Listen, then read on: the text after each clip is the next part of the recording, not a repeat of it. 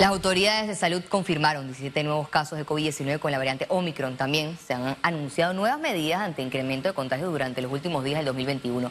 Más de 1.300 en menos de 24 horas. Esto y más en nuestra emisión de Econius. Iniciamos enseguida.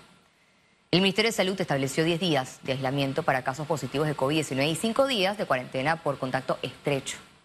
Una resolución aprobada el pasado jueves reduce el periodo de aislamiento para los casos positivos de COVID-19 y estableció que las personas que tengan contacto estrecho con un paciente con coronavirus deberán pasar una cuarentena de cinco días. Las autoridades sanitarias han reiterado la importancia de mantener medidas de bioseguridad ante incremento en los contagios de COVID-19, principalmente ahora cuando se han acumulado 26 casos de la variante Omicron y 46 más se encuentran en estudio por parte de especialistas del Instituto Gorgas. Ya no son 14 para todo el mundo, ahora son 10 días para el paciente positivo. Y aquel contacto familiar o de trabajo o social que haya estado en contacto con algún positivo pero sale negativo, solo tendrá 5 días de cuarentena. Sí, contacto estrecho, aquel que está eh, alrededor de 15 minutos con una persona positiva sin mascarilla cerca, entonces eso es un contacto, un contacto estrecho. Pero como a veces las personas no tienen eh, noción de lo que si estoy en contacto estrecho o no estoy, entonces lo generalizamos. 10 días o 5 días para alguien que esté en contacto. Obviamente te tienes que hacer una prueba si eres contacto para saber si estás positivo o no. Y eh, después de los 5 días, entonces, si no tienes síntomas, ya puedes salir. La jefa nacional de epidemiología del Ministerio de Salud, Lourdes Moreno, dijo que la población debe reforzar sus medidas de bioseguridad ante el incremento de casos de variante Omicron y someterse a pruebas de hisopado para descartar contagios. Importante que las personas con sintomatología no piensen en tan solo un resfriado y piensen como primera opción eh, COVID e ir a tomarse los hisopados. Necesitamos que la población tome conciencia ya después de dos años el que no sabe que tiene que tener autocuidado, controlarse, tener libertad sin libertinaje, pues ya estamos mal. La mayoría de los panameños lo están haciendo muy bien.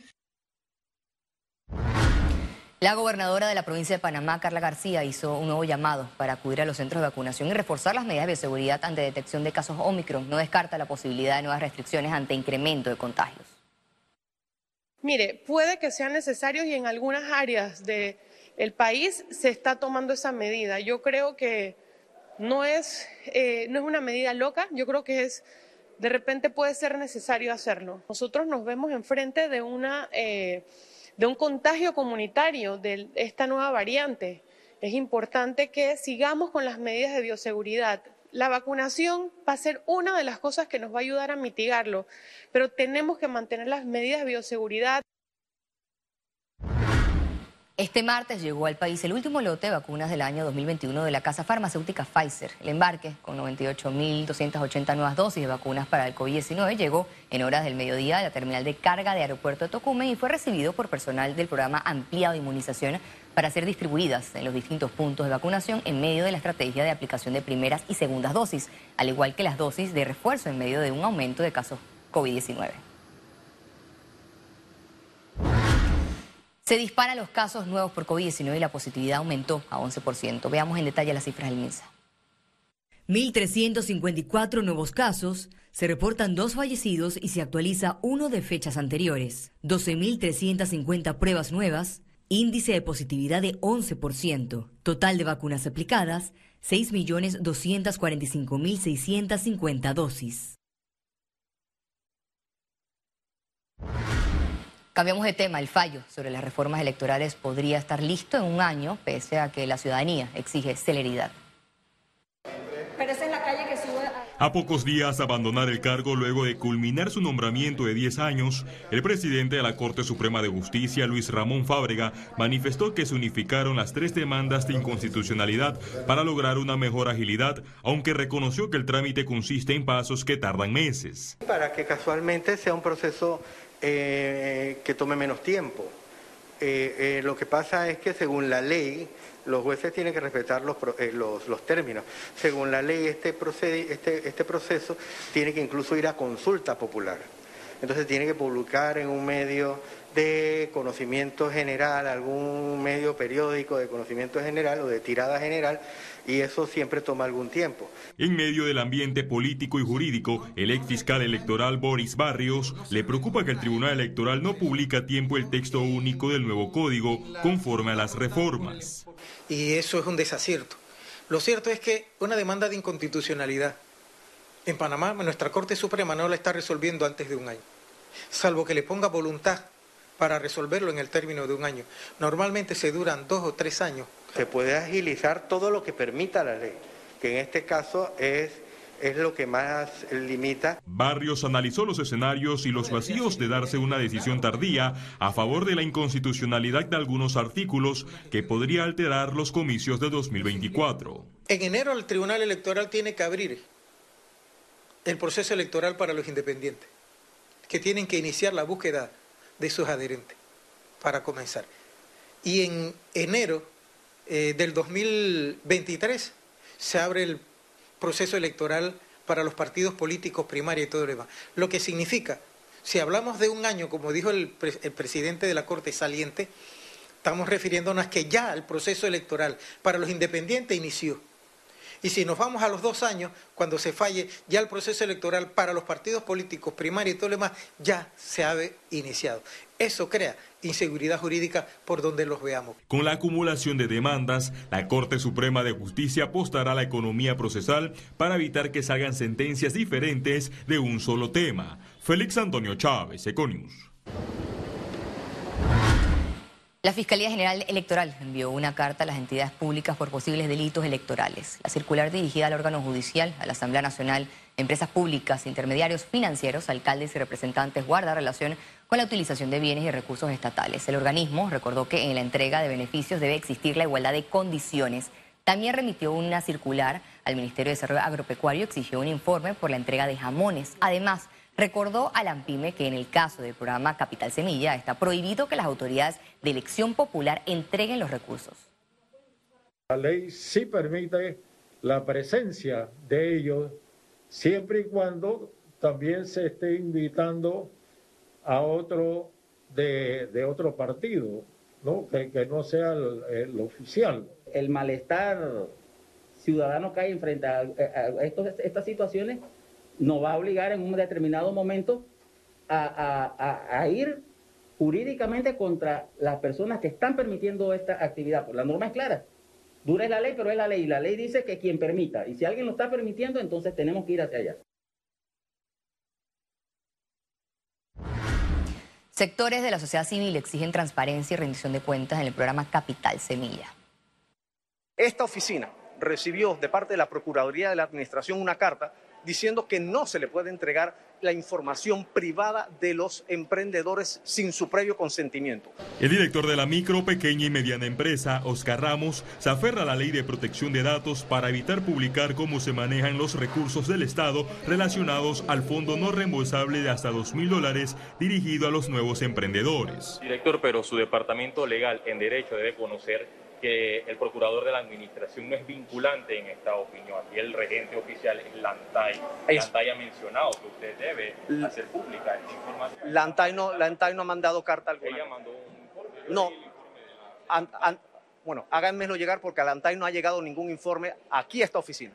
ANTAI no ha escrito informe alguno hacia AMPIME. Él está obligado por ley a hacer cumplir la ley. Eh, el funcionario de AMPIME es de libre nombramiento y remoción por parte del presidente de la República y si no está cumpliendo la ley es su deber, ya sea destituirlo, llamarle la atención y darle un tiempo o darle un tiempo para que publique la información. Aunque el director de la AMPIME negó que el beneficio se haya politizado, en la última actividad la protagonista de la entrega del capital semilla fue la diputada del PRD, Zenobia Vargas es que la ley de protección de datos permite prescindir de la autorización del titular cuando es en beneficio del interés público y la rendición de cuentas.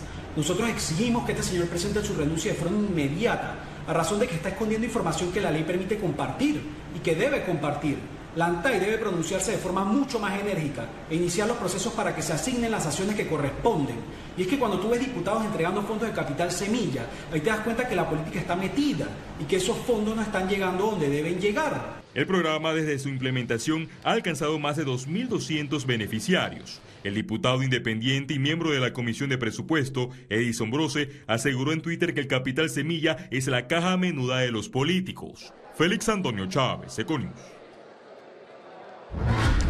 El órgano ejecutivo instaló esta tarde una mesa de diálogo con representantes de la Cámara Nacional de Transporte con la finalidad de dar seguimiento a los temas de mayor preocupación para los transportistas y usuarios. Hay varios funcionarios que vamos a estar en la mesa trabajando o coordinando y también va a estar la Defensoría del Pueblo eh, haciendo esa mediación. Eh, hay muchos temas que abordar, no solamente el tema del combustible, el tema de las calles, el tema de los repuestos, eh, pero el principal objetivo es que el Gobierno Nacional quiere que el usuario tenga el mayor beneficio posible. Tenemos una competencia desleal contra el transportista, que son las plataformas. Y no solamente las plataformas, porque ahora se está imperando bastante lo que se llama la piratería. Personas que no pertenecen a ninguna organización, no son plataformas y sin embargo están trabajando como transportistas.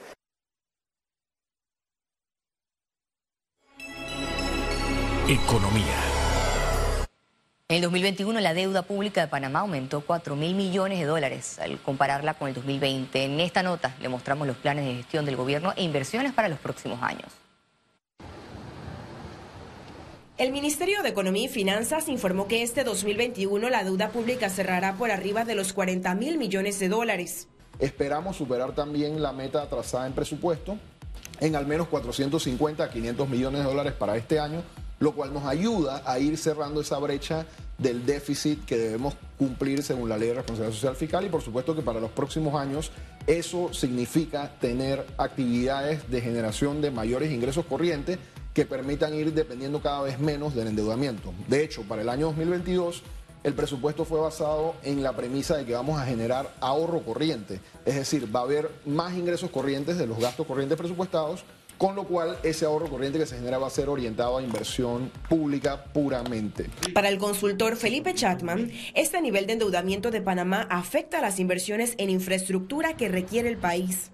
En caminos, carreteras, autopistas, aeropuertos, hospitales, escuelas, para mencionar algunos y la lista sigue y sigue. Eh, así que no tenemos, tenemos por un lado que empezar a reducir el endeudamiento, no aumentarlo, para realizar esas inversiones. Todavía los ingresos producto de impuestos no se han recuperado a los niveles pre-pandemia 2019. Esperemos que eventualmente lo hagan. Así que mientras eso ocurre, el Estado no tiene los recursos para realizar esas inversiones, así que tendría que descansar en el sector privado. En esta línea, el gobierno proyecta ejecutar uno o dos proyectos de asociación público-privada antes que finalice su gestión. Se ha hablado de, cuatro proyectos puntuales. Un plan que es el, Fondo de Mantenimiento Vial, que es un proyecto que tiene el ministro de Obras Públicas de un, un fondo que debe rondar por los cerca de los mil millones de balboas para darle mantenimiento basado en estándares de calidad a todas las calles a nivel nacional. Por otro lado, hay un proyecto de un metrocable en San Miguelito. Lo otro es el proyecto de la cuarta línea de transmisión de energía de TESA, que ese sí está en etapa más cercana a proceder con los pasos de licitación. Y por último, una circunvalación que sería como una especie de corredor en el área de David Chiriquí. Donde... Especialistas recomiendan al Ejecutivo utilizar herramientas probadas de análisis que les permitan priorizar cuáles son las inversiones que dan mejores resultados para la sociedad. Ciara Morris, Econews. Panamá encabeza una lista de países latinoamericanos con las economías mejor preparadas para enfrentar el 2022. Se trata de las previsiones de la Comisión Económica para América Latina, CEPAL, en la que Panamá, República Dominicana, El Salvador y Perú reportan las perspectivas más positivas de crecimiento económico para el próximo año. El Banco Nacional gestiona con el Ministerio de Desarrollo Agropecuario una línea de crédito de 120 millones para el sector.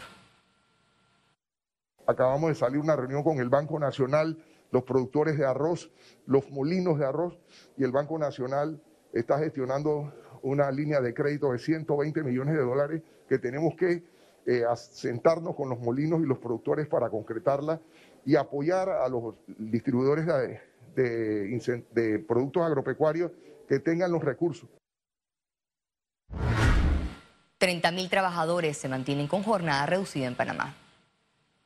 Pese a que la opción de suspender contratos por pandemia culminó el pasado 31 de octubre, aún hay empresas afectadas que han solicitado al Ministerio de Trabajo permiso para suspender trabajadores. Hasta la semana pasada nosotros teníamos alrededor de 58 empresas que eh, habían solicitado eh, suspensiones de contratos, nuevas suspensiones de contratos, porque la ley esto culminó en octubre pasado. Eh, y de estas empresas nosotros recibimos alrededor de 13 desestimientos luego de la solicitud de las suspensiones de los contratos, lo que indica que este mes de diciembre ha sido un mes donde ha habido una un movimiento en las diferentes actividades. Otro tema que analiza la institución son las jornadas reducidas de trabajo. Hay 30 mil trabajadores bajo esta condición en el país y es un poco a lo que estamos apostando a que ya puedan retornar a sus jornadas regulares de trabajo. La ministra Zapata aseguró que tanto las solicitudes de suspensión como retomar jornadas regulares de trabajo se mantienen en trámites dentro de la institución.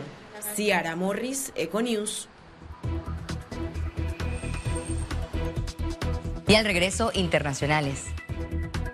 Quédese con nosotros, ya volvemos.